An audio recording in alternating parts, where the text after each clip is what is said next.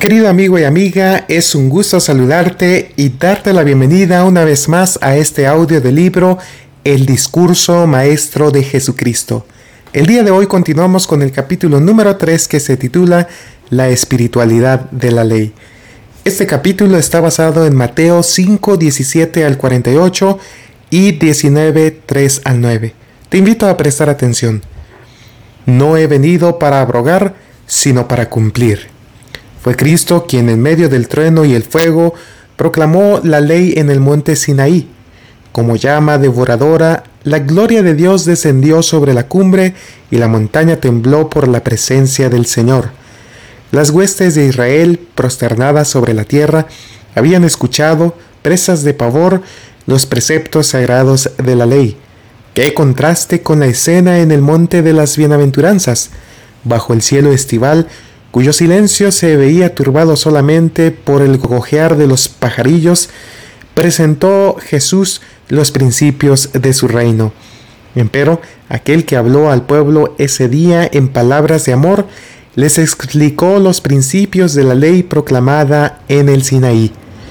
Cuando se dictó la ley, Israel, degradado por los muchos años de servidumbre en Egipto, necesitaba ser impresionado por el poder y la majestad de Dios. No obstante, Él se le reveló también como Dios amoroso. Jehová vino de Sinaí, y de Seir les esclareció. Resplandeció desde el monte de Parán, y vino de entre diez millares de santos. Con la ley de fuego a su mano derecha, aún amó a su pueblo. Todos los consagrados a él estaban en su mano. Por tanto, ellos siguieron en tus pasos, recibiendo dirección de ti. Fue a Moisés a quien Dios reveló su gloria en estas palabras maravillosas que han sido el legado precioso de los siglos. Jehová, Jehová, fuerte, misericordioso y piadoso, tardo para la ira y grande en misericordia y verdad, que guarda misericordia a millares, que perdona la iniquidad, la rebelión y el pecado. La ley dada en el Sinaí era la enunciación del principio de amor, una revelación hecha a la tierra de la ley de los cielos. Fue decretada por la mano de un mediador y promulgada por aquel cuyo poder haría posible que los corazones de los hombres armonizaran con sus principios. Dios había revelado el propósito de la ley al declarar a Israel, y me seréis varones santos.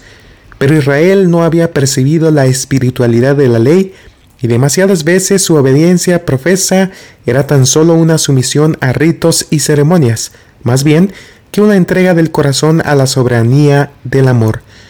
Cuando en su carácter y obra Jesús representó ante los hombres los atributos santos, benévolos y paternales de Dios y les hizo ver cuán inútil era la mera obediencia minuciosa a las ceremonias, los dirigentes judíos no recibieron ni comprendieron sus palabras, creyeron que no recalcaba lo suficiente los requerimientos de la ley, y cuando les presentó las mismas verdades que eran la esencia del servicio que Dios les asignara, ellos, que miraban solamente a lo exterior, lo acusaron de querer derrocar la ley. Las palabras de Cristo, aunque pronunciadas sosegadamente, se distinguían por una gravedad y un poder que conmovían los corazones del pueblo. Escuchaban para oír si repetía las tradiciones inertes y las exigencias de los rabinos, pero escuchaban en vano. La gente se admiraba de su doctrina, porque les enseñaba como quien tiene autoridad y no como los escribas. Los fariseos notaban la gran diferencia entre su propio método de enseñanza y el de Cristo. Percibían que la majestad, la pureza y la belleza de la verdad, con su influencia profunda y suave, echaba hondas raíces en muchas mentes. El amor divino y la ternura del Salvador atraían hacia él los corazones de los hombres. Los rabinos comprendían que la enseñanza de él anularía todo el tenor de la instrucción que habían impartido al pueblo. Estaba derribando la muralla de separación que tanto habían lisonjeado su orgullo y exclusivismo, y temieron que si se lo permitían, alejaría completamente de ellos al pueblo. Por eso lo seguían con resuelta hostilidad, al acecho de alguna ocasión para malquistarlo con la muchedumbre, lo cual permitiría al Sanedrín obtener su condenación y muerte. En el monte había espías que atisbaban a Jesús, y mientras él presentaba los principios de la justicia, los fariseos fomentaban el rumor de que su enseñanza se oponía a los preceptos que Dios les había dado en el monte Sinaí. El Salvador no dijo una sola palabra que pudiera turbar la fe en la religión ni en las instituciones establecidas por medio de Moisés, porque todo rayo de luz divina que el gran caudillo de Israel comunicó a su pueblo lo había recibido de Cristo. Mientras muchos murmuraban en sus corazones que Él había venido para destruir la ley, Jesús, en términos inequívocos, reveló su actitud hacia los estatutos divinos. No penséis, eh, dijo, que he venido para abrogar la ley o los profetas. Fue el creador de los hombres, el dador de la ley, quien declaró que no albergaba el propósito de anular sus preceptos. Todo en la naturaleza desde la diminuta partícula que baila en un rayo del sol hasta los astros en los cielos, está sometido a leyes. De la obediencia a estas leyes dependen el orden y la armonía del mundo natural, es decir, que grandes principios de justicia gobiernan la vida de todos los seres inteligentes y de la conformidad a estos principios depende el bienestar del universo. Antes que se creara la tierra existía la ley de Dios, los ángeles se rigen por sus principios y para que este mundo esté en armonía con el cielo, el hombre también debe obedecer los estatutos divinos. Cristo dio a conocer al hombre en el Edén los preceptos de la ley, cuando alababan todas las estrellas del alba y se regocijaban todos los hijos de Dios. La misión de Cristo en la tierra no fue abrogar la ley, sino hacer volver a los hombres por su gracia a la obediencia de sus preceptos. El discípulo amado, que escuchó las palabras de Jesús en el monte, al escribir mucho tiempo después, bajo la inspiración del Espíritu Santo, se refirió a la ley como una norma de vigencia perpetua. Dice que el pecado es infracción de la ley y que todo aquel que comete pecado infringe también la ley. Expresa claramente que la ley a la cual se refiere es el mandamiento antiguo que habéis tenido desde el principio, habla de la ley que existía en la creación y se reiteró en el Sinaí. Al hablar de la ley, dijo Jesús, no he venido para abrogar, sino para cumplir.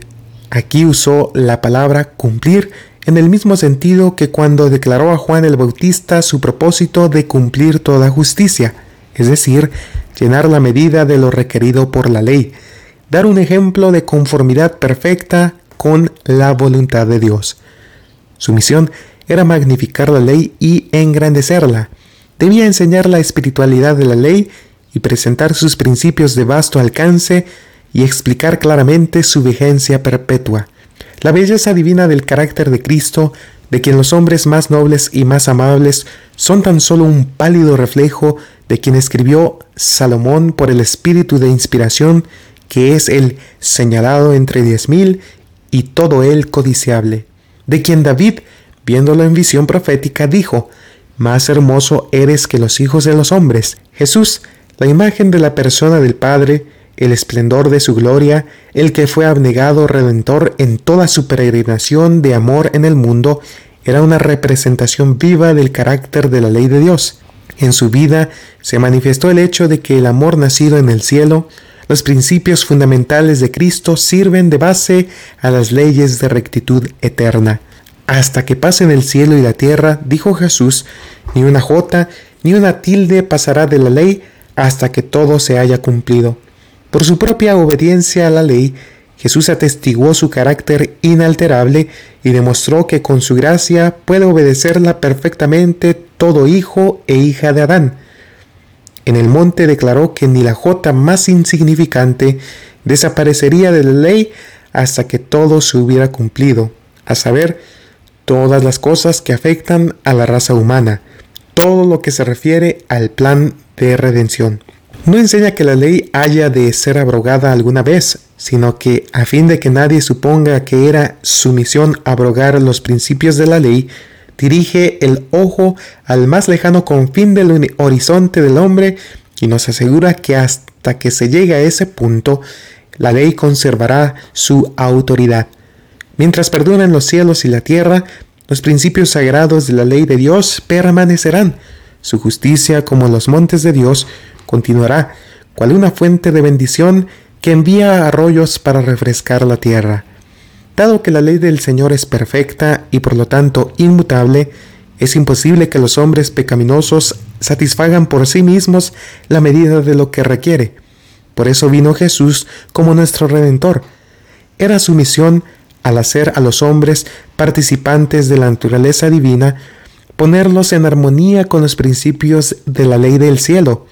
Cuando renunciamos a nuestros pecados y recibimos a Cristo como nuestro Salvador, la ley es ensalzada. Pregunta el apóstol Pablo. Luego, ¿por la fe invalidamos la ley?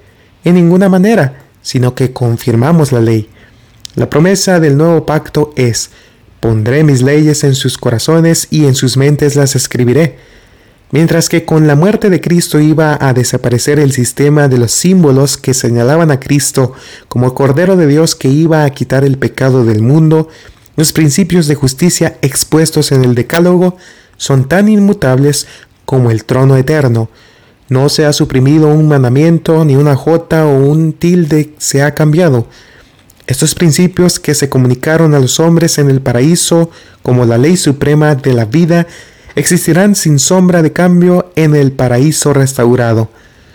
Cuando el Edén vuelva a florecer en la tierra, la ley de amor dada por Dios será obedecida por todos debajo del sol. Para siempre, oh Jehová, permanece tu palabra en los cielos. Fieles son todos tus mandamientos, afirmados eternamente y para siempre, hechos en verdad y en rectitud. Hace ya mucho que he entendido tus testimonios, que para siempre los has establecido. Cualquiera que quebrante uno de estos mandamientos muy pequeños y así enseña a los hombres, muy pequeño será llamado en el reino de los cielos. Eso significa que no tendrá lugar en el reino, pues el que deliberadamente quebranta un mandamiento no guarda ninguno de ellos en espíritu ni en verdad, porque cualquiera que guarde toda la ley, pero ofendiera en un punto, se hace culpable de todos. No es la magnitud del acto de desobediencia lo que constituye el pecado, sino el desacuerdo con la voluntad expresa de Dios en el detalle más mínimo, porque demuestra que todavía hay comunión entre el alma y el pecado. El corazón está dividido en su servicio, niega realmente a Dios y se rebela contra las leyes de su gobierno. Si los hombres estuviesen en libertad para apartarse de lo que requiere el Señor y pudieran fijarse una norma de deberes, habría una variedad de normas que se ajustarían a las diversas mentes y se quitaría el gobierno de las manos de Dios. La voluntad de los hombres se haría suprema y la voluntad santa y altísima de Dios, sus fines de amor hacia sus criaturas, no serían honrados ni respetados. Siempre que los hombres escogen su propia senda, se oponen a Dios. No tendrán lugar en el reino de los cielos, porque guerrean contra los mismos principios del cielo. Al despreciar la voluntad de Dios, se sitúan en el partido de Satanás, el enemigo de Dios y de los hombres, no por una palabra ni por muchas palabras, sino por toda palabra que ha hablado Dios, vivirá el hombre. No podemos despreciar una sola palabra, por pequeña que nos parezca, y estar libres de peligro. No hay en la ley un mandamiento que no sea para el bienestar y la felicidad de los hombres, tanto en esta vida como en la venidera. Al obedecer la ley de Dios, el hombre queda rodeado de un muro que lo protege del mal. Quien derriba en un punto esta muralla, edificada por Dios, destruye la fuerza de ella para protegerlo, porque abre un camino por donde puede entrar el enemigo para destruir y arruinar. Al osar despreciar la voluntad de Dios en un punto, nuestros primeros padres abrieron las puertas a las desgracias que inundaron el mundo. Toda persona que siga su ejemplo cosechará resultados parecidos. El amor de Dios es la base de todo precepto de su ley, y el que se aparte del mandamiento labra su propia desdicha y su ruina. Si vuestra justicia no fuere mayor que la de los escribas y fariseos, no entraréis en el reino de los cielos. Los escribas y los fariseos habían acusado de pecado no solamente a Cristo, sino también a sus discípulos, porque no respetaban los ritos y las ceremonias rabínicas. A menudo Los discípulos se habían sentido perplejos y confusos ante la censura y la acusación de aquellos a quienes se habían acostumbrado a venerar como maestros religiosos. Mas Jesús desenmascaró ese engaño. Declaró que la justicia a la cual los fariseos daban tanta importancia era inútil. La nación judaica aseveraba ser el pueblo especial y leal que Dios favorecía, pero Cristo representó su religión como privada de fe salvadora. Todos sus acertos de piedad, sus ficciones y ceremonias de origen humano y aun su jactanciosa obediencia a los requerimientos exteriores de la ley no lograban hacerlos santos, no eran limpios de corazón, ni nobles, ni parecidos a Cristo en carácter.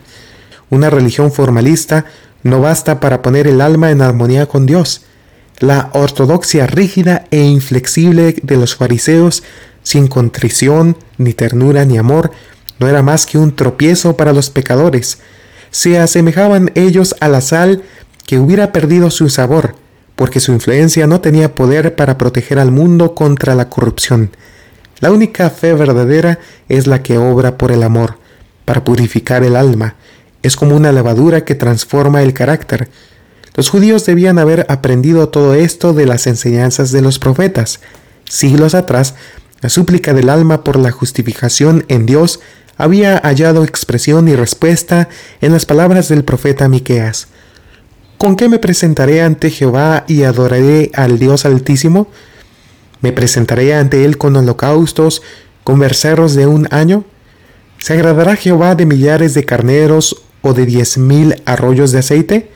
Oh hombre, Él te ha declarado lo que es bueno y lo que pide Jehová de ti, solamente hacer justicia y amar misericordia y humillarte ante tu Dios. El profeta Oseas había señalado lo que constituye la esencia del farisaísmo en las siguientes palabras. Israel es una frondosa viña que da abundante fruto para sí misma. En el servicio que profesaban prestar a Dios, los judíos trabajaban en realidad para sí mismos, su justicia era fruto de sus propios esfuerzos para observar la ley, conforme a sus propias ideas y para su propio bien egoísta. Por lo tanto, no podía ser mejor que ellos. En sus esfuerzos para hacerse santos, procuraban sacar cosa limpia de algo inmundo. La ley de Dios es tan santa como Él, tan perfecta como Él. Presenta a los hombres la justicia de Dios, es imposible que los seres humanos por sus propias fuerzas observen esta ley, porque la naturaleza del hombre es depravada, deforme y enteramente distinta del carácter de Dios. Las obras del corazón egoísta son como suciedad y todas nuestras justicias como trapo de inmundicia. Aunque la ley es santa, los judíos no podían alcanzar la justicia por sus propios esfuerzos para guardarla. Los discípulos de Cristo debían buscar una justicia diferente de la justicia de los fariseos si querían entrar en el reino de los cielos. Dios les ofreció en su Hijo la justicia perfecta de la ley. Si querían abrir sus corazones para recibir plenamente a Cristo, entonces la vida misma de Dios, su amor, moraría en ellos, transformándolos a su semejanza. Así, por el don generoso de Dios, poseerían la justicia exigida por la ley pero los fariseos rechazaron a Cristo, ignorando la justicia de Dios y procurando establecer la suya propia. No querían someterse a la justicia de Dios.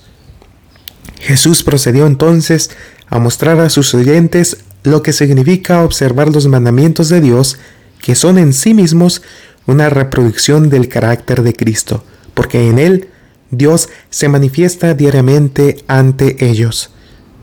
Cualquiera que se enoje contra su hermano será culpable de juicio. Mediante Moisés, Jehová había dicho, No aborrecerás a tu hermano en tu corazón, no te vengarás ni guardarás rencor a los hijos de tu pueblo, sino amarás a tu prójimo como a ti mismo. Las verdades que Cristo presentaba eran las mismas que habían enseñado los profetas, pero se habían oscurecido a causa de la dureza de los corazones y del amor al pecado. Las palabras del Salvador revelaban a sus oyentes que, al condenar a otros como transgresores, ellos eran igualmente culpables porque abrigaban malicia y odio. Al otro lado del mar, frente al lugar en que estaban congregados, se extendía la tierra de Basán, una región solitaria cuyos empinados desfiladeros y colinas boscosas eran desde mucho tiempo antes el escondite favorito de toda clase de criminales. La gente recordaba vívidamente las noticias de robos y asesinatos cometidos allí, y muchos denunciaban severamente a esos malhechores. Al mismo tiempo, ellos mismos eran arrebatados y contenciosos, albergaban el odio más ciego hacia sus opresores romanos y se creían autorizados para aborrecer y despreciar a todos los demás pueblos, aun a sus compatriotas que no se conformaban a sus ideas en todas las cosas. En esto violaban la ley que ordena no matarás. El espíritu de odio y de venganza tuvo su origen en Satanás y lo llevó a dar muerte al Hijo de Dios. Quienquiera que abrigue malicia u odio, abriga el mismo espíritu y su fruto será la muerte. En el pensamiento vengativo yace latente la mala acción, así como la planta yace en la semilla. Todo aquel que aborrece a su hermano es homicida, y sabéis que ningún homicida tiene vida eterna permanente en él. Cualquiera que diga, necio, a su hermano, será culpable ante el concilio. En la dádiva de su Hijo para nuestra redención, Dios demostró cuánto valor atribuye a toda alma humana, y a nadie autoriza para hablar desdeñosamente de su semejante. Veremos defectos y debilidades en los que nos rodean, pero Dios reclama cada alma como su propiedad, por derecho de creación y dos veces suya por haberla comprado con la sangre preciosa de Cristo. Todos fueron creados a su imagen y debemos tratar aún a los más degradados con respeto y ternura.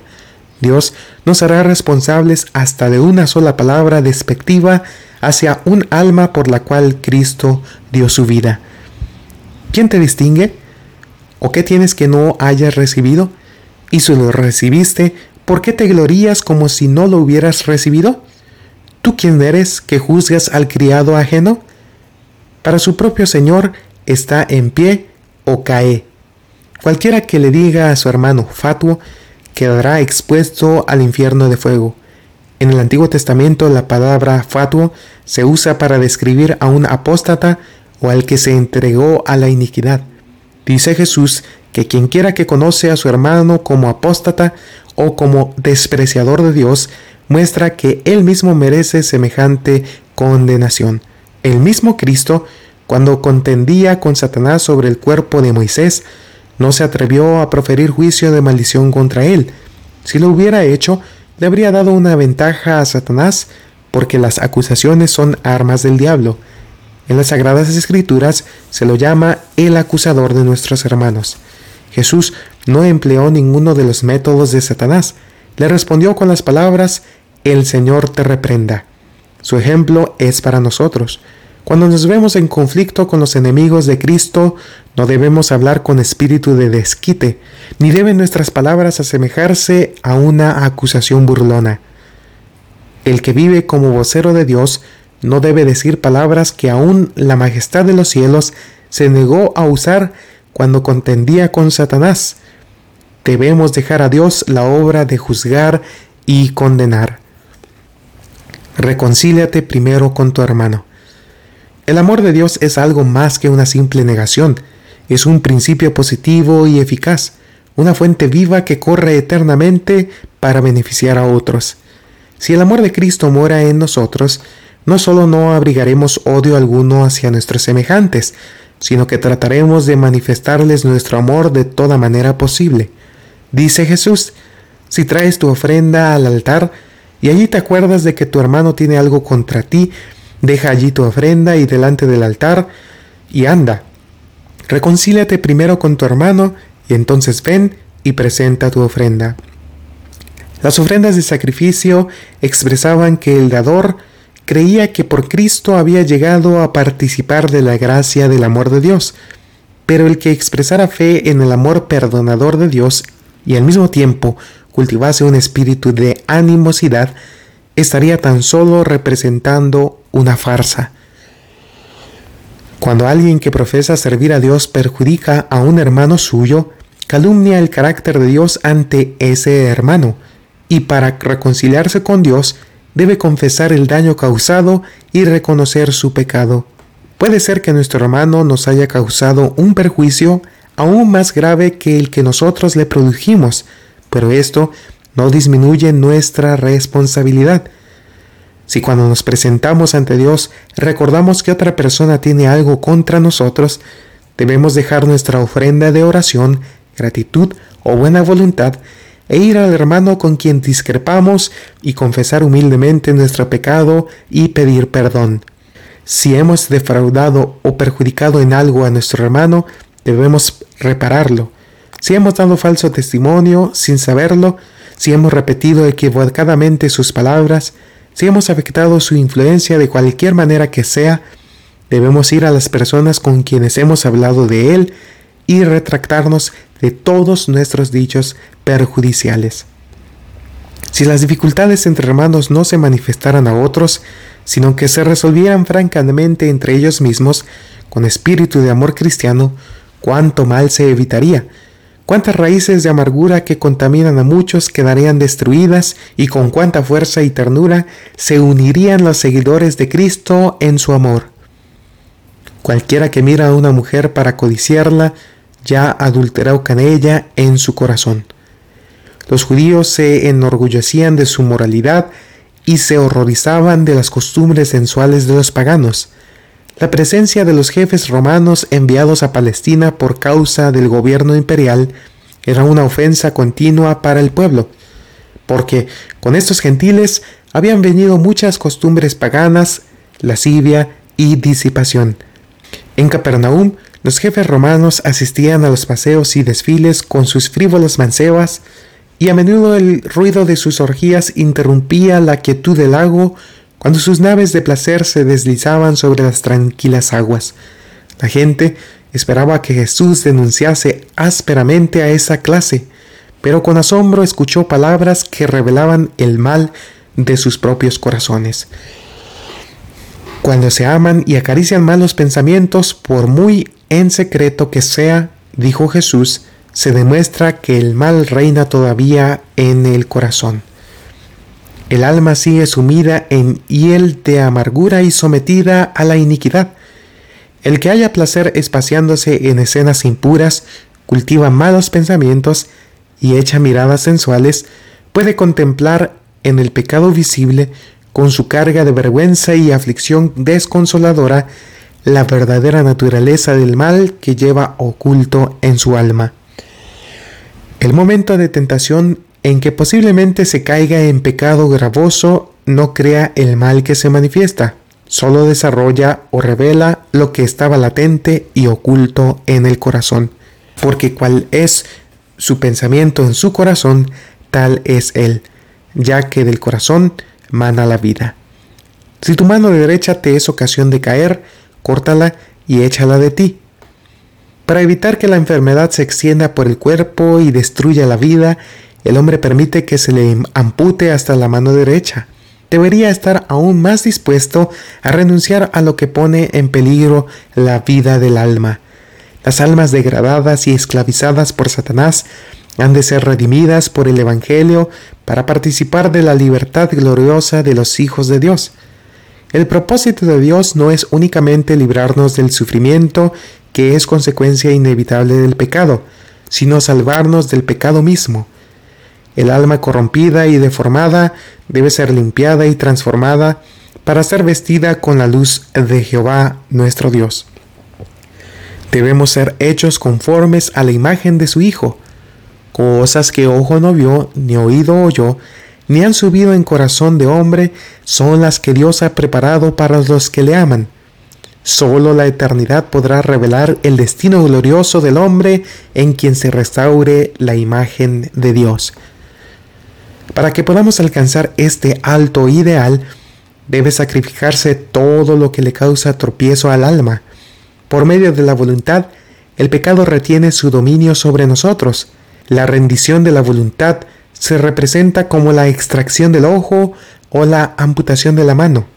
A menudo nos parece que entregar la voluntad a Dios es aceptar una vida contrahecha y coja, pero es mejor, dice Cristo, que el yo esté contrahecho, herido y cojo, si por este medio puede el individuo entrar en la vida. Lo que le parece desastre es la puerta de entrada al beneficio supremo. Dios es la fuente de la vida, y solo podemos tener vida cuando estamos en comunión con Él. Separados de Dios, podemos existir por corto tiempo, pero no poseemos la vida. La que se entrega a los placeres viviendo está muerta. Únicamente cuando entregamos nuestra voluntad a Dios, Él puede impartirnos vida. Solo al recibir su vida por la entrega del yo, es posible, dijo Jesús, que se venzan estos pecados ocultos que he señalado. Podéis encerrarlos en el corazón y esconderlos a los ojos humanos, pero ¿cómo compareceréis ante la presencia de Dios? Si os aferráis al yo y rehusáis entregar la voluntad a Dios, elegís la muerte, donde quiera que esté el pecado, Dios es para él un fuego devorador. Si elegís el pecado y rehusáis separaros de él, la presencia de Dios que consume el pecado también os consumirá a vosotros. Requiere sacrificio entregarnos a Dios, pero es sacrificio de lo inferior por lo superior, de lo terreno por lo espiritual y de lo perecedero por lo eterno. No desea Dios que se anule nuestra voluntad, porque solamente mediante su ejercicio podemos hacer lo que Dios quiere. Debemos entregar nuestra voluntad a Él para que podamos recibirla de vuelta purificada y refinada, y tan unida en simpatía con el Ser Divino que Él pueda derramar por medio nuestro los raudales de su amor y su poder. Por amarga y dolorosa que parezca esta entrega al corazón voluntarioso y extraviado, Aún así nos dice, mejor te es. Hasta que Jacob no cayó desválido y sin fuerza sobre el pecho del ángel del pacto, no conoció la victoria de la fe vencedora, ni recibió el título de príncipe con Dios. Solo cuando cojeaba de su cadera, se detuvieron las huestes armadas de Saúl y el faraón, heredero soberbio de un linaje real, se inclinó para pedir su bendición. Así, el autor de nuestra salvación se hizo perfecto por medio de los padecimientos y los hijos de fe sacaron fuerza de debilidad y pusieron en fuga ejércitos extranjeros. Así los cojos arrebatarán presa, el débil será como David y la casa de David como el ángel de Jehová. ¿Es lícito al hombre repudiar a su mujer por cualquier causa? Entre los judíos se permitía que un hombre repudiase a su mujer por las ofensas más insignificantes, y ella quedaba en libertad para casarse otra vez. Esta costumbre era causa de mucha desgracia y pecado. En el Sermón del Monte, Jesús indicó claramente que el casamiento no podía disolverse, excepto por infidelidad a los votos matrimoniales. El que repudia a su mujer, dijo él, a no ser por causa de fornicación, hace que ella adultere y el que se casa con la repudiada comete adulterio. Después, cuando los fariseos lo interrogaron acerca de la legalidad del divorcio, Jesús dirigió la atención de sus oyentes hacia la institución del matrimonio conforme se ordenó en la creación del mundo. Por la dureza de vuestro corazón, dijo él, Moisés os permitió repudiar a vuestras mujeres, mas al principio no fue así, se refirió a los días bienaventurados del Edén, cuando Dios declaró que todo era bueno en gran manera. Entonces tuvieron su origen dos instituciones gemelas, para la gloria de Dios y en beneficio de la humanidad, el matrimonio y el sábado. Al unir Dios en matrimonio las manos de la santa pareja diciendo, dejará el hombre a su padre y a su madre, y se unirá a su mujer, y serán una sola carne dictó la ley del matrimonio para todos los hijos de Adán hasta el fin del tiempo. Lo que el mismo Padre Eterno había considerado bueno era una ley que reportaba la más elevada bendición y progreso para los hombres. Como todas las demás excelentes dádivas que Dios confirió a la custodia de la humanidad, el matrimonio fue pervertido por el pecado, pero el propósito del Evangelio es restablecer su pureza y hermosura. Tanto en el Antiguo como en el Nuevo Testamento se emplea el matrimonio para representar la unión tierna y sagrada que existe entre Cristo y su pueblo. los redimidos a quienes Él adquirió al precio del Calvario, dice, No temas, porque tu marido es tu hacedor, Jehová de los ejércitos es su nombre, y tu redentor el Santo de Israel, Dios de toda la tierra será llamado. Convertíos hijos rebeldes, dice Jehová, porque yo soy vuestro esposo. En el cantar de los cantares oímos decir a la voz de la novia, Mi amado es mío y yo soy suya. Y el señalado entre diez mil dice a su escogida, Tú eres hermosa, amiga mía, y en ti no hay mancha.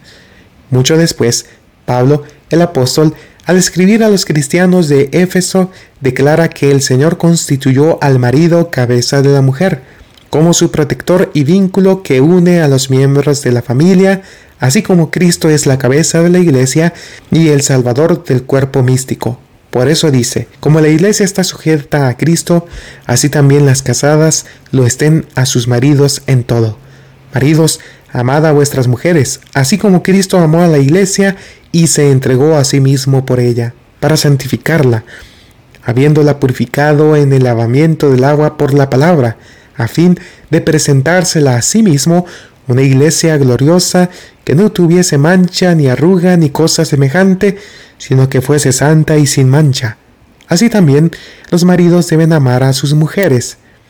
La gracia de Cristo, y sólo ella, puede hacer de esta institución lo que Dios deseaba que fuese, un medio de beneficiar y elevar a la humanidad. Así, las familias de la tierra, en su unidad, paz y amor, pueden representar a la familia de los cielos. Ahora, como en el tiempo de Cristo, la condición de la sociedad merece un triste comentario, en contraste con el ideal del cielo para esta relación sagrada. Sin embargo, aun a los que encontraron amargura y desengaño donde habían esperado compañerismo y gozo, el Evangelio de Cristo ofrece consuelo.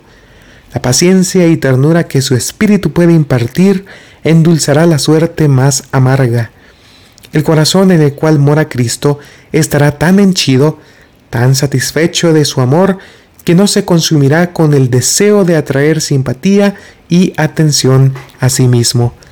Si el alma se entrega a Dios, la sabiduría de Él puede llevar a cabo lo que la capacidad humana no puede lograr. Por la revelación de su gracia, los corazones que eran tan indiferentes o se habían enemistado pueden unirse con vínculos más fuertes y más duraderos que los de la tierra, los lazos de oro de un amor que resistirá cualquier prueba. No perjurarás. Se nos indica por qué se dio este mandamiento. No hemos de jurar ni por el cielo, porque es el trono de Dios, ni por la tierra, porque es el estrado de sus pies, ni por Jerusalén, porque es la ciudad del gran rey, ni por tu cabeza jurarás, porque no puedes hacer blanco o negro un solo cabello. Todo proviene de Dios. No tenemos nada que no hayamos recibido. Además, no tenemos nada que no haya sido comprado para nosotros por la sangre de Cristo. Todo lo que poseemos nos llega con el sello de la cruz y ha sido comprado con la sangre que es más preciosa que cuanto puede imaginarse, porque es la vida de Dios. De ahí que no tengamos derecho de empeñar cosa alguna en juramento como si fuera nuestra, para garantizar el cumplimiento de nuestra palabra. Los judíos entendían que el tercer mandamiento prohibía el uso profano del nombre de Dios, pero se creían libres para pronunciar otros juramentos. Prestar juramento era común entre ellos. Por medio de Moisés se les prohibió jurar en falso, pero tenían muchos artificios para librarse de la obligación que entraña un juramento. No temían incurrir en lo que era realmente blasfemia, ni les atemorizaba el perjurio, siempre que estuviera disfrazado por algún subvertigio técnico que les permitiera eludir la ley. Jesús condenó sus prácticas y declaró que su costumbre de jurar era una transgresión del mandamiento de Dios. Pero el Salvador no prohibió el juramento judicial o legal en el cual se pide solemnemente a Dios que sea testigo de que cuanto se dice es la verdad y nada más que la verdad. El mismo Jesús, durante su juicio ante el Sanedrín, no se negó a dar testimonio bajo juramento. Dijo el sumo sacerdote, te conjuro por el Dios viviente que nos digas si eres tú el Cristo, el Hijo de Dios. Contestó Jesús, tú lo has dicho. Si Cristo hubiera condenado en el Sermón del Monte el juramento judicial, en su juicio habría reprobado al sumo sacerdote y así, para provecho de sus seguidores, habría corroborado su propia enseñanza. A muchos que no temen engañar a sus semejantes, se les ha enseñado que es una cosa terrible mentir a su hacedor, y el Espíritu Santo les ha hecho sentir que es así. Cuando están bajo juramento, se recuerda que no declaran solo ante los hombres, sino también ante Dios, que si mienten, ofenden a aquel que lee el corazón y conoce la verdad. El conocimiento de los castigos terribles que recibió a veces este pecado tiene sobre ellos una influencia restrictiva. Si hay alguien que puede declarar en forma consecuente bajo juramento, es el cristiano. Vive continuamente como en la presencia de Dios, seguro de que todo pensamiento es visible a los ojos del ángel con quien tenemos que ver, y cuando ello le es requerido legalmente, le es lícito pedir que Dios sea testigo de que lo que dice es la verdad y nada más que la verdad. Jesús enunció un principio que haría inútil todo juramento. Enseña que la verdad exacta debe ser la ley del hablar. Sea vuestro hablar sí, sí, no, no, porque lo que es más de esto, de mal procede. Estas palabras condenan todas las frases e interjecciones insensatas que rayan en profanidad. Condenan los cumplidos engañosos, el disímulo de la verdad, las frases lisonjeras, las exageraciones, las falsedades en el comercio que prevalecen en la sociedad y en el mundo de los negocios, enseñan que nadie puede llamarse veraz si trata de aparentar lo que no es o si sus palabras no expresan el verdadero sentimiento de su corazón. Si se prestara atención a estas palabras de Cristo, se refrenaría la expresión de malas sospechas y ásperas censuras, porque al comentar las acciones y los motivos ajenos, ¿quién puede estar seguro de decir la verdad exacta? ¿Cuántas veces influyen sobre la impresión dada el orgullo, el enojo, el resentimiento personal? Una palabra, una mirada, aún una modulación de la voz pueden rebosar mentiras. Hasta los hechos ciertos pueden presentarse de manera que produzcan una impresión falsa, lo que es más que la verdad de mal procede. Todo cuanto hacen los cristianos debe ser transparente como la luz del sol. La verdad es de Dios. El engaño, en cada una de sus muchas formas, es de Satanás. El que en algo se aparte de la verdad exacta se somete al poder del diablo.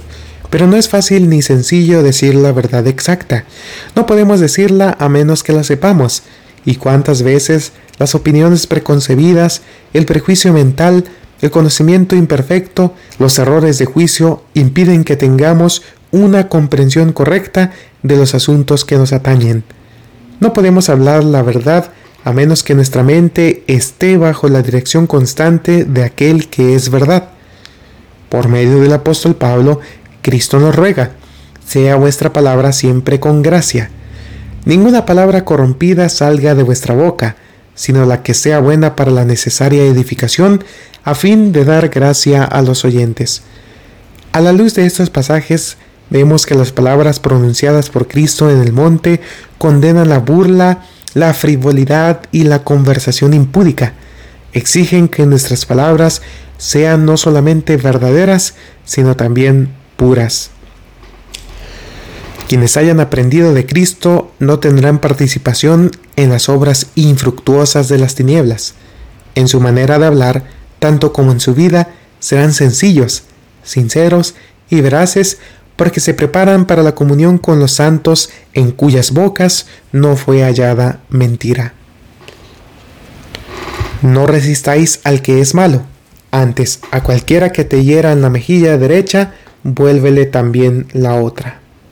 Constantemente surgían ocasiones de provocación para los judíos en su trato con la soldadesca romana. Había tropas acantonadas en diferentes sitios de Judea y Galilea. En su presencia recordaba al pueblo su propia decadencia nacional. Con amargura íntima oían el toque del clarín y veían cómo las tropas se alineaban alrededor del estandarte de Roma para rendir homenaje a este símbolo de su poder. Las fricciones entre el pueblo y los soldados eran frecuentes, lo que acrecentaba el odio popular.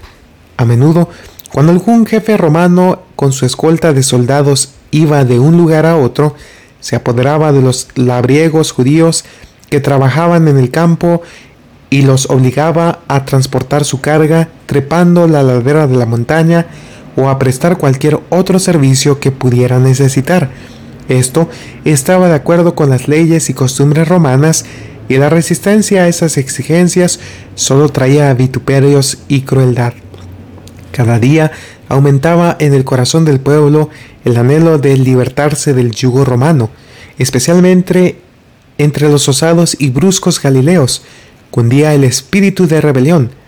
Por ser Capernaum una ciudad fronteriza, era la base de una guarnición romana, y aun mientras Jesús enseñaba, una compañía de soldados romanos que se hallaba a la vista recordó a sus oyentes cuán amarga era la humillación de Israel. El pueblo miraba ansiosamente a Cristo, esperando que Él fuese quien humillaría el orgullo de Roma. Miró Jesús con tristeza los rostros vueltos hacia Él, Notó el espíritu de venganza que había dejado su impresión maligna sobre ellos y reconoció con cuánta amargura el pueblo ansiaba poder para aplastar a sus opresores. Tristemente les aconsejó, no resistáis al que es malo. Antes, a cualquiera que te hiera en tu mejilla derecha, vuélvele también la otra. Estas palabras eran una repetición de la enseñanza del Antiguo Testamento. Es verdad que la regla ojo por ojo, diente por diente, se hallaba entre las leyes dictadas por Moisés, pero era un estatuto civil. Nadie estaba justificado para vengarse, porque el Señor había dicho, no digas, yo me vengaré, no digas, como me hizo, así le haré. Cuando cayere tu enemigo, no te regocijes, si el que te aborrece tuviere hambre, dale de comer pan, y si tuviere sed, dale de beber agua. Toda la vida terrenal de Jesús fue una manifestación de este principio. Para traer el pan de vida a sus enemigos, nuestro Salvador dejó su hogar en los cielos. Aunque desde la cuna hasta el sepulcro lo abrumaron las calumnias y la persecución, Jesús no les hizo frente sino expresando su amor perdonador.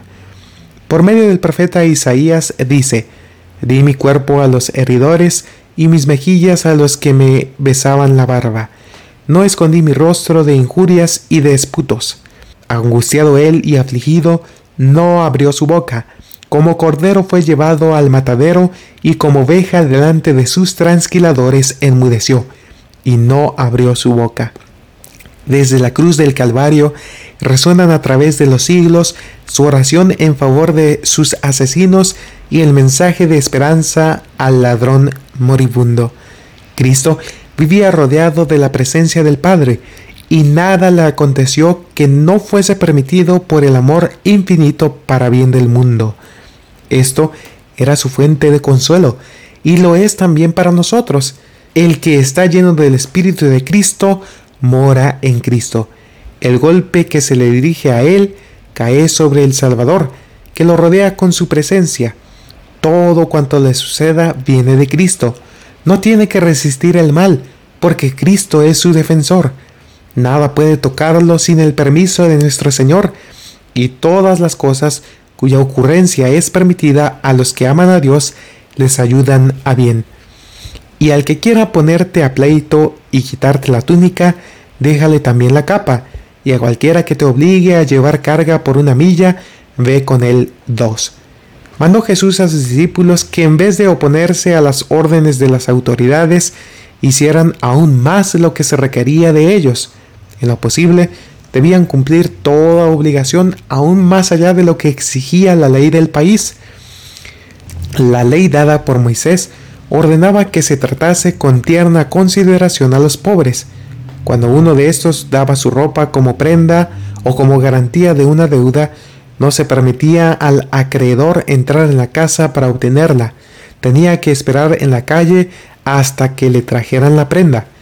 Cualesquiera fuesen las circunstancias, era necesario que fuera devuelta la prenda a su dueño antes de la puesta del sol. En los días de Cristo se daba poca importancia a estas reglas misericordiosas, pero Jesús enseñó a sus discípulos que se sometieran a la decisión del tribunal, aunque éste exigiese más de lo autorizado por la ley de Moisés. Aunque demandase una prenda de ropa, debían entregarla. Todavía más, debían dar al acreedor lo que le adeudaban y si fuera necesario, entregar aún más de lo que el tribunal le autorizaba a tomar. Y al que quisiere ponerte a pleito, dijo, y quitarte la túnica, déjale también la capa. Y si los correos exigen que vayáis una milla con ellos, debéis ir dos millas. Añadió Jesús, al que te pida, dale, y al que quiera tomar de ti prestado, no se lo rehuses. La misma lección se había enseñado mediante Moisés. No endurecerás tu corazón, ni cerrarás tu mano contra tu hermano pobre, sino abrirás a él tu mano liberalmente y, en efecto, le prestarás lo que necesite. Este pasaje bíblico aclara el significado de las palabras del Salvador. Cristo no nos enseña a dar indistintamente a todos los que piden limosna, pero dice, en efecto, le prestarás lo que necesite. Y esto ha de ser un regalo, antes que un préstamo, porque hemos de prestar, no esperando de ello nada amad a vuestros enemigos. La lección del Salvador, no resistáis al que es malo, era inaceptable para los judíos vengativos, quienes murmuraban contra ella entre sí, pero ahora Jesús pronunció una declaración aún más categórica. Oísteis que fue dicho, amarás a tu prójimo y aborrecerás a tu enemigo. Pero yo os digo, amad a vuestros enemigos, bendecid a los que os maldicen, haced bien a los que os aborrecen, y orad por los que os ultrajan y os persiguen, para que seáis hijos de vuestro Padre que está en los cielos. Tal era el espíritu de la ley que los rabinos habían interpretado erróneamente como un código frío de demandas rígidas. Se creían mejores que los demás hombres y se consideraban con derecho al favor especial de Dios por haber nacido israelitas. Pero Jesús señaló que únicamente un espíritu de amor misericordioso podría dar evidencia de que estaban animados por motivos más elevados que los publicanos y los pecadores a quienes aborrecían. Señaló Jesús a sus oyentes al gobernante del universo bajo un nuevo nombre, Padre nuestro Quería que entendieran con cuánta ternura el corazón de Dios anhelaba recibirlos. Enseñó que Dios se interesa por cada alma perdida, que como el Padre se compadece de los hijos, se compadece Jehová de los que le temen. Ninguna otra religión que la de la Biblia presentó jamás al mundo tal concepto de Dios. El paganismo enseña a los hombres a mirar al Ser Supremo como objeto de temor antes que de amor como una deidad maligna a la que es preciso aplacar con sacrificios en vez de un padre que vierte sobre sus hijos el don de su amor. Aún el pueblo de Israel había llegado a estar tan ciego a la enseñanza preciosa de los profetas con referencia a Dios que esta revelación de su amor paternal parecía un tema original, un nuevo don al mundo. Los judíos creían que Dios amaba a los que le servían, los cuales eran, en su opinión, quienes cumplían las exigencias de los rabinos, y que todo el resto del mundo vivía bajo su desaprobación y maldición. Pero no es así, dijo Jesús, el mundo entero, los malos y los buenos, reciben el sol de su amor.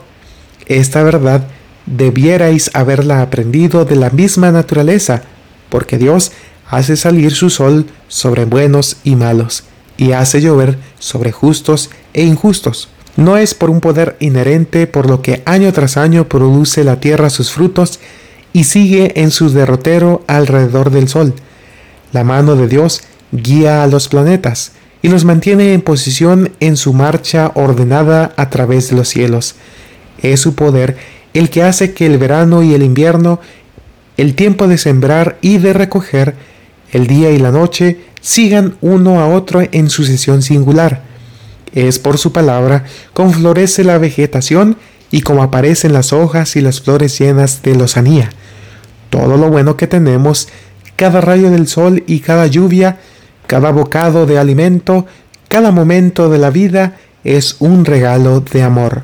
Cuando nuestro carácter no conocía el amor y éramos aborrecibles y nos aborrecíamos unos a otros, nuestro Padre Celestial tuvo compasión de nosotros. Cuando se manifestó la bondad de Dios, nuestro Salvador, y su amor para con los hombres, nos salvó, no por obras de justicia que nosotros habíamos hecho, sino por su misericordia. Si recibimos su amor, nos hará igualmente tiernos y bondadosos, no solo con quienes nos agradan, sino también con los más defectuosos, errantes y pecaminosos. Los hijos de Dios son aquellos que participan de su naturaleza. No es la posición mundanal, ni el nacimiento, ni la nacionalidad, ni los privilegios religiosos lo que prueba que somos miembros de la familia de Dios. Es el amor, un amor que abarca a toda la humanidad. Aún los pecadores cuyos corazones no estén herméticamente cerrados al Espíritu de Dios responden a la bondad. Así como pueden responder al odio con el odio, también corresponderán al amor con el amor. Solamente el Espíritu de Dios devuelve el amor por odio. El ser bondadoso con los ingratos y los malos, el hacer lo bueno sin esperar recompensa, es la insignia de la realeza del cielo la señal segura mediante la cual los hijos del Altísimo revelan su elevada vocación. Sed pues vosotros perfectos, como vuestro Padre que está en los cielos es perfecto. La palabra pues implica una conclusión, una deducción que surge de lo que ha precedido.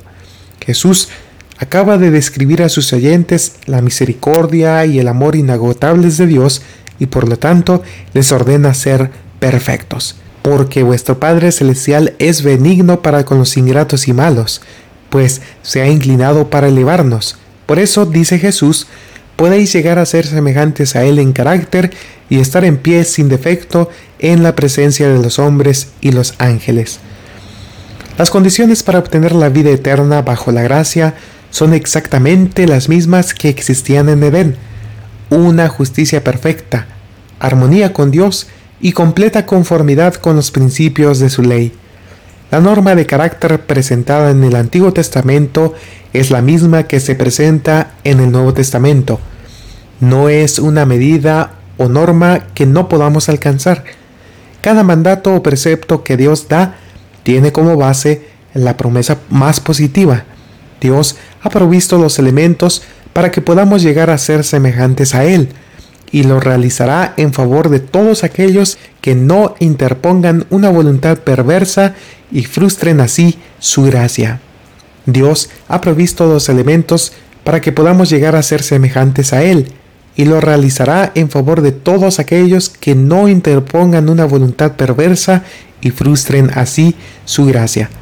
Dios nos amó con amor indecible, y nuestro amor hacia Él aumenta a medida que comprendemos algo de la largura, la anchura, la profundidad y la altura de este amor que excede todo conocimiento. Por la revelación del encanto atractivo de Cristo, por el conocimiento de su amor expresado hacia nosotros, cuando aún éramos pecadores, el corazón obstinado se ablanda y se somete, y el pecador se transforma y llega a ser hijo del cielo. Dios no utiliza medidas coercitivas. El agente que emplea para expulsar el pecado del corazón es el amor. Mediante él convierte el orgullo en humildad y la enemistad y la incredulidad en amor y fe. Los judíos habían luchado afanosamente para alcanzar la perfección por sus propios esfuerzos y habían fracasado. Ya les había dicho Cristo que la justicia de ellos no podría entrar en el reino de los cielos. Ahora les señala el carácter de la justicia que deberán poseer todos los que entren en el cielo. En todo el Sermón del Monte describe los frutos de esta justicia y ahora, en una breve expresión, señala su origen y su naturaleza. Sed perfectos como Dios es perfecto. La ley no es más que una transcripción del carácter de Dios. Contemplad en vuestro Padre Celestial una manifestación perfecta de los principios que constituyen el fundamento de su gobierno. Dios es amor. Como los rayos de la luz del sol, el amor, la luz y el gozo fluyen de Él hacia todas sus criaturas.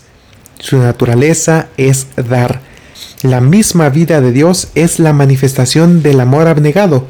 Nos pide que seamos perfectos como Él, es decir, de igual manera, debemos ser centros de luz y bendición para nuestro reducido círculo, así como Él lo es para el universo. No poseemos nada por nosotros mismos, pero la luz del amor brilla sobre nosotros y hemos de reflejar su resplandor. Buenos gracias al bien proveniente de Dios. Podemos ser perfectos en nuestra esfera, así como Él es perfecto en la suya. Dijo Jesús, Sed perfectos como vuestro Padre es perfecto. Si sois hijos de Dios, sois participantes de su naturaleza y no podéis menos que asemejaros a Él. Todo hijo vive gracias a la vida de su Padre. Si sois hijos de Dios, engendrados por su Espíritu, vivís por la vida de Dios. En Cristo habita corporalmente toda la plenitud de la divinidad, y la vida de Jesús se manifiesta en nuestra carne mortal. Esa vida producirá en nosotros el mismo carácter y manifestará las mismas obras que manifestó en él. Así estaremos en armonía con cada precepto de su ley, porque la ley de Jehová es perfecta, que convierte el alma. Mediante el amor, la justicia de la ley se cumplirá en nosotros que no andamos conforme a la carne, sino conforme al Espíritu. Bien, con esto finalizamos el capítulo número 3 titulado La espiritualidad de la ley. Te invito a compartir estos audios con tus amigos y seres queridos para que ellos también aprendan de esas preciosas enseñanzas de nuestro Señor Jesucristo y aprendan el valor y los principios que Él estableció para que nosotros podamos vivir no solamente en esta vida, sino también en la vida eterna. Te deseo muchas bendiciones y hasta la próxima.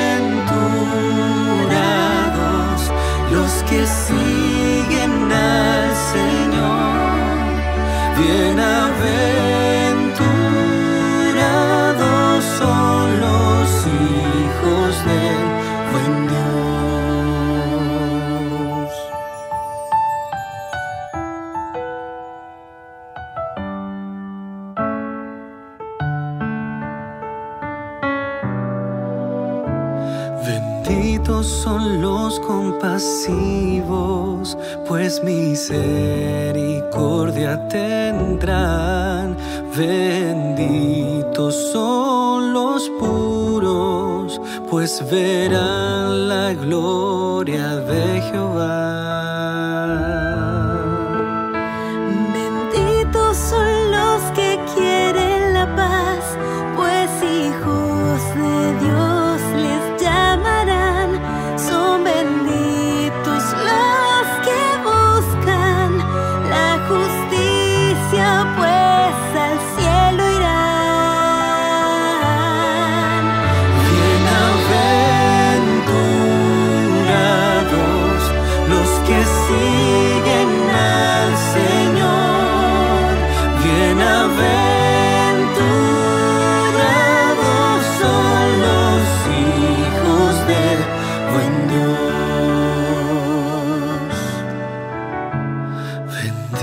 Dichosos son los perseguidos por la causa de Dios. Alegraos Alegraos y gozaos.